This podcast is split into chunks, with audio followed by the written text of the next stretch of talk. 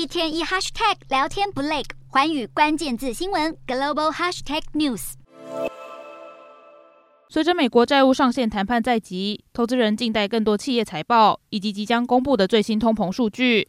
美国四大指数多数收红，道琼指数下跌五十五点六九点，收三万三千六百一十八点六九点；纳斯达克上涨二十一点五零点，收一万两千两百五十六点九二点；标普五百小涨一点八七点。收四千一百三十八点一二点，费半指数上涨十六点七二点，收三千零二十四点四一点。